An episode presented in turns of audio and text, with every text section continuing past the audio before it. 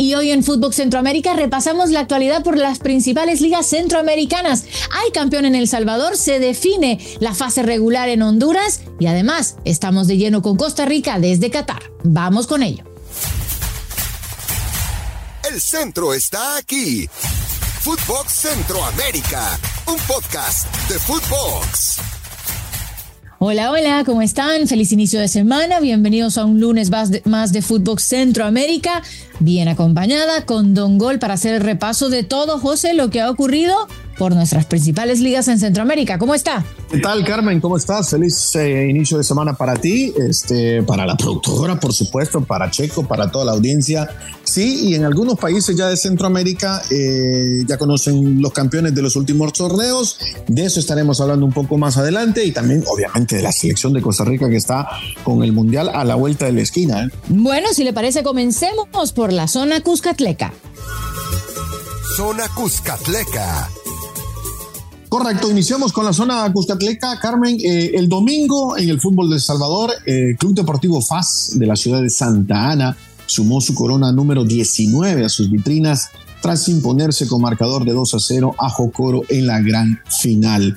Los goles fueron convertidos por Rudy Clavel al minuto 25 del primer tiempo con un remate de cabeza eh, en un centro desde la banda derecha y luego en el minuto 66 con asistencia del mexicano Luis Quick Mendoza y la definición del colombiano Gilmar Filigrana, eh, Club Deportivo FAS convertiría el segundo gol en una gran jugada eh, colectiva. Eh, con esta conquista ya son 19 los títulos en el fútbol salvadoreño para los Tigrillos de Club Deportivo FAS. Y hoy más que nunca es, le queda muy bien ese, ese, ese logo que tienen, ese eslogan, el rey de copas. Así que Club Deportivo FAS campeón de la Apertura 2022. Carmen Boquín. Un poco lo que esperábamos, ¿no? Al final eh, era esa pelea que mencionábamos antes del David frente a Goliat y el, y el campeón de copas termina llevándose así el título. Eh, José, tenemos ya dos campeones. En El Salvador tenemos al FAS, tenemos eh, a en Costa Rica y ahora pues falta la incertidumbre un poco de lo que va a ocurrir, que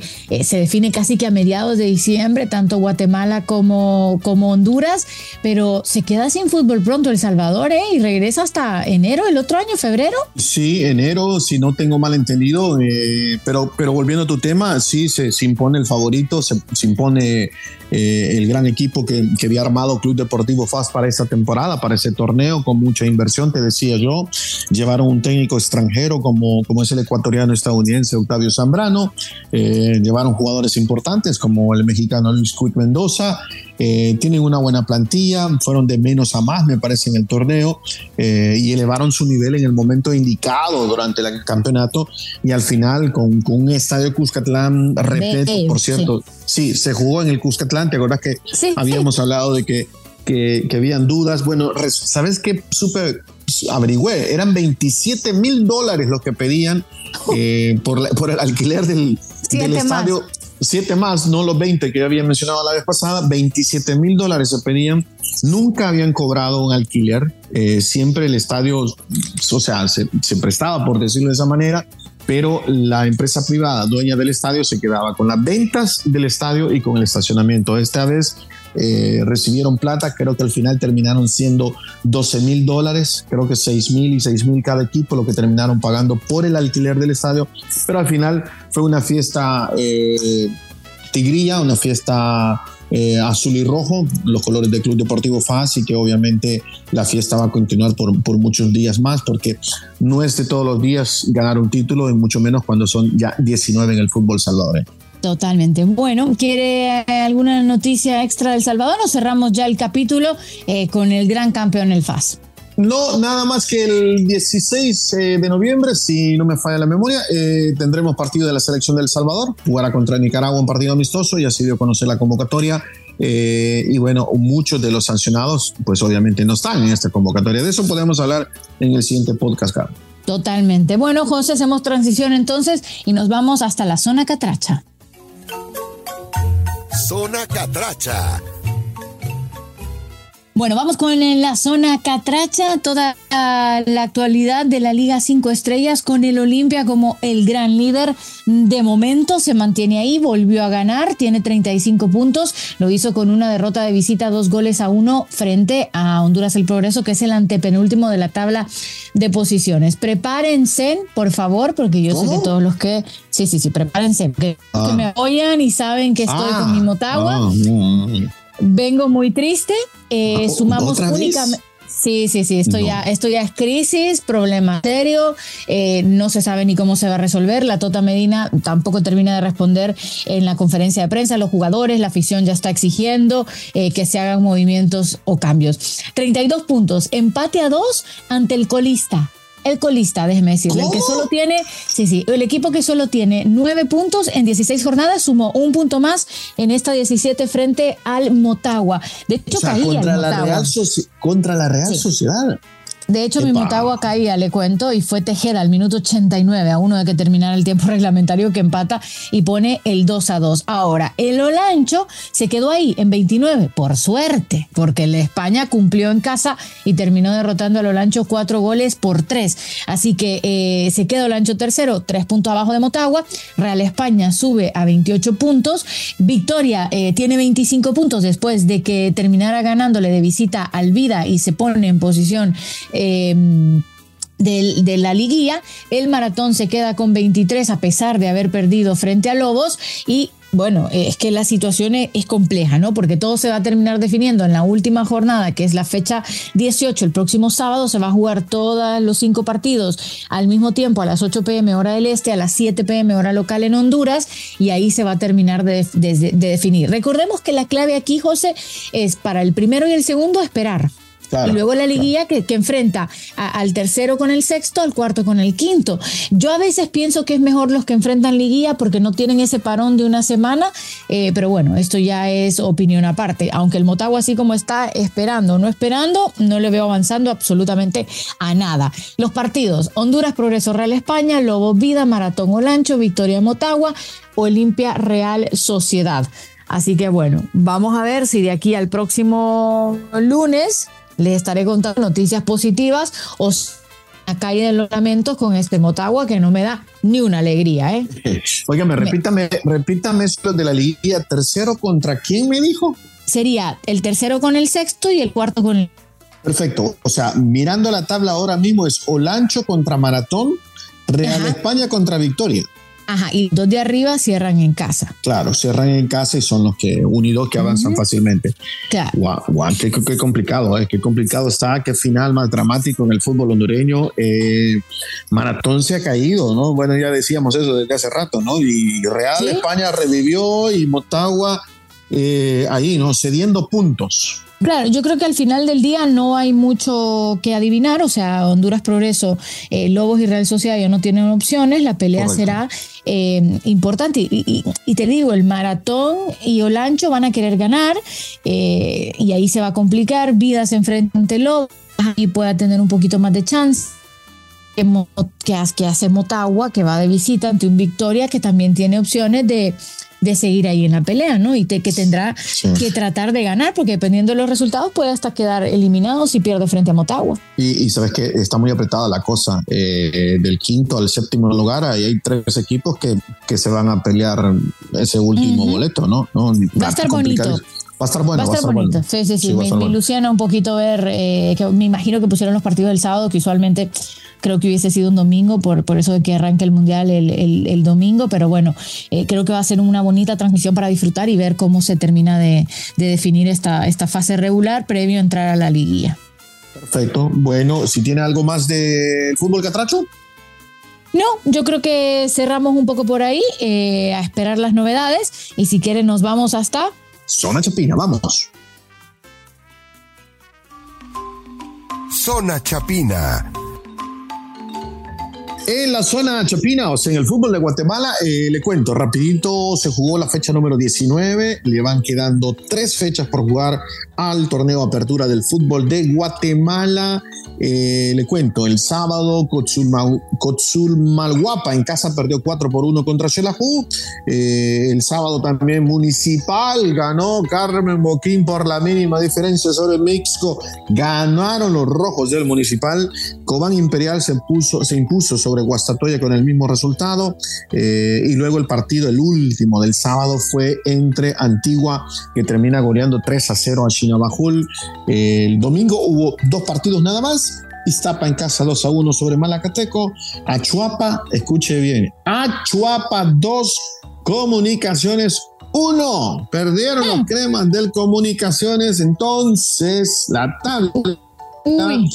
Sí, a tabla eh, coloca Antigua como primer lugar con 37 puntos, le saca 4 de ventaja con 3 fechas por jugar a los cremas del Comunicaciones. Cobán Imperial está en el tercer lugar con 32 puntos, Malacateco tiene 28, Xelajú en el quinto con 27 y en el sexto lugar aparece el conjunto de los rojos del Municipal con 26. Más abajo Iztapa, Achuapa, Guasatoya, Chinabajul, Sumalguapa y el último lugar es para Misco. Así que fue un fin de semana de, sorpresas, porque, a ver, es cierto, ¿no? Todos esperábamos que, que Municipal eh, pues venza a Misco, porque Municipal es un equipo grande, pero 1-0 y rompe esa mala racha de cinco partidos, si no me falla la memoria. Y en el otro lado, la victoria sorprendente de Achuapa 2 a 1 sobre los cremas de comunicaciones con goles de Moreira y de Lemus, Carmen Boquín. Estamos viendo evidentemente eh, cómo va armando, se quedan que tres, cuatro jornaditas y ya iremos a la siguiente fase, que también esta fase es muy loca y alucinante porque eh, cualquiera que se cuele ahí, aunque sea hasta octavo, puede llegar a tener chances de ser campeón, ¿no? Sí, sí, y para que la, la productora que siempre nos pide información extra, el gol de los cremas de comunicaciones lo anotó un jugador favorito de ella, Luis Ángel Landín. Ajá. Ah, se acordó de Landín, ¿verdad? Muy bien, Bueno, eh, eso es todo de la zona chapina, Carmen Boquín. Cerramos entonces, evidentemente, con la zona que nos hace sentir muy orgullosos en este fin de año, con la zona tica. Zona tica bueno, ¿qué hay que decir de Costa Rica? Que ya están en Kuwait, José, que están más que listos porque sobre todo eh, van a tener este último amistoso frente a Irak este próximo jueves. Va a ser a las 8 a.m. hora de Costa Rica, o sea que serán las 9 a.m. hora del este. Em, están preparándose el largo viaje, tratando de recuperarse evidentemente ante el cansancio del viaje y demás, haciendo uso, José, de mucha tecnología. En varias páginas leía mucha información de cómo están utilizando la concentración. Eh, drones, están grabando los entrenamientos, que luego digitaliza cómo están corriendo, les muestro un poco el diagrama, el parado técnico, el parado táctico, eh, midiendo con los chips el kilometraje, o sea, están entrando full tecnología para tratar de estar más que listos de cara al debut este próximo 23 de noviembre frente a España a las 10 a.m. hora local en Costa Rica, a las 11 a.m. hora del este. Eh, recordamos que se despidieron con victoria de 2 a 0 en el Estadio Nacional ante Nigeria y el objetivo es seguir alargando esto de partidos sin perder al Mundial porque no perdieron frente en los últimos tres amistosos que han tenido, eh, perdón, cuatro, no, tres, cuando digo cuatro me refiero al repechaje frente a Nueva Zelanda, así que ese tiene que ser uno de los grandes objetivos.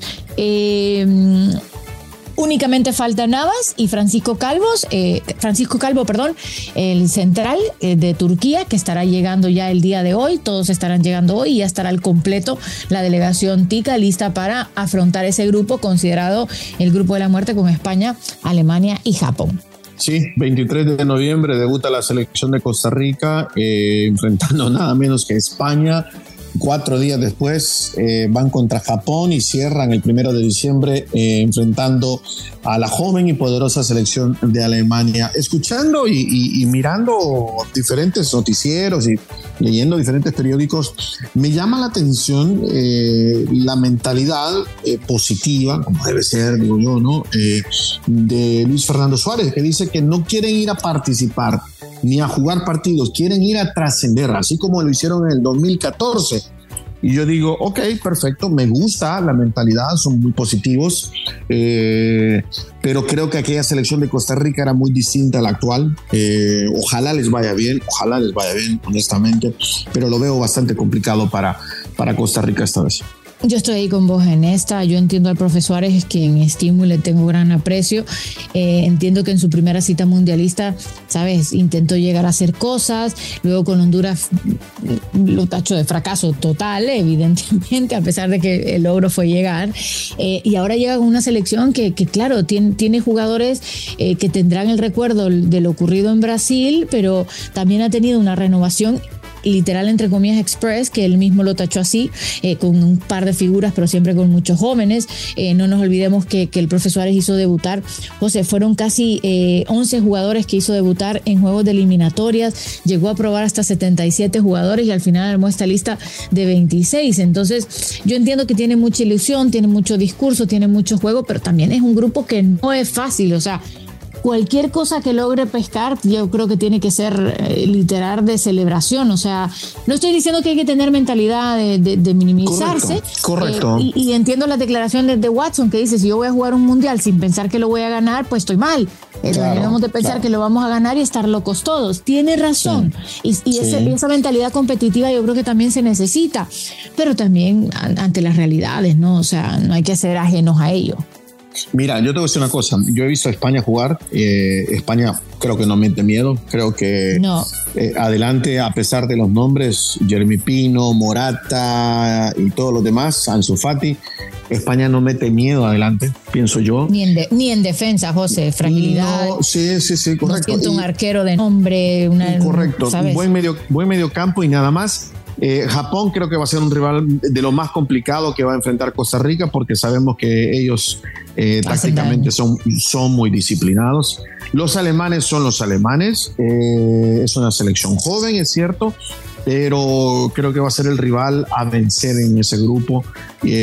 Costa Rica tiene que ir con una mentalidad ganadora, correcto, porque si llegan pensando de la otra manera, les van a pasar por encima, Carmen.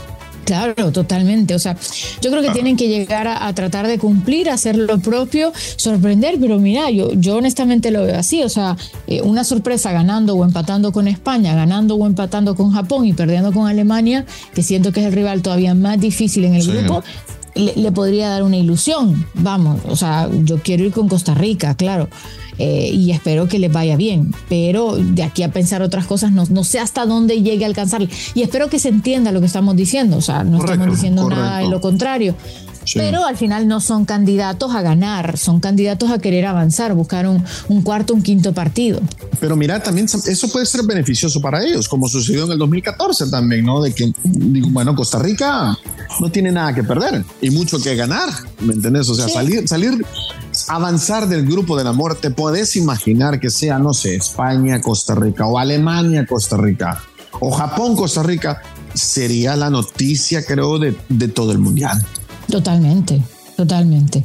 Eh, va a ser lindo ver a Costa Rica, ya cada vez falta, falta menos. Em, o sea, el mundial está por arrancar, la ilusión evidentemente está puesta en, en qué van a ser nuestras elecciones y nosotros enfocados también en, en, la participación de Costa Rica, que sí coincido ahí con el profesor, es que no sea solo una participación, sino que lleguen a hacer grandes cosas. Perfecto. Eh, estaremos muy pendientes, ¿no? Y, tendremos podcasts especiales este, una vez que inicie la Copa del Mundo sobre la única selección centroamericana que nos estará representando, como es la selección de Costa Rica. Así que estén atentos a los próximos podcasts una vez que comience el Mundial. Así será, Don Gol. Ha sido un placer estar con usted. Recuerdo rápidamente las redes sociales Footbox Oficial para que nos sigan a través de las distintas eh, plataformas y no se les olvide siempre en la plataforma que nos escuche darle a la campanita, marcarnos, ponernos como favorito para que cada que subamos un episodio nuevo no tenga excusa para perdérselo. Así es. Bueno, eh, Carmen, feliz eh, semana para usted y su familia y para toda la familia de Footbox. Igualmente, chao, chao. Esto fue Footbox Centroamérica, un podcast exclusivo de Footbox.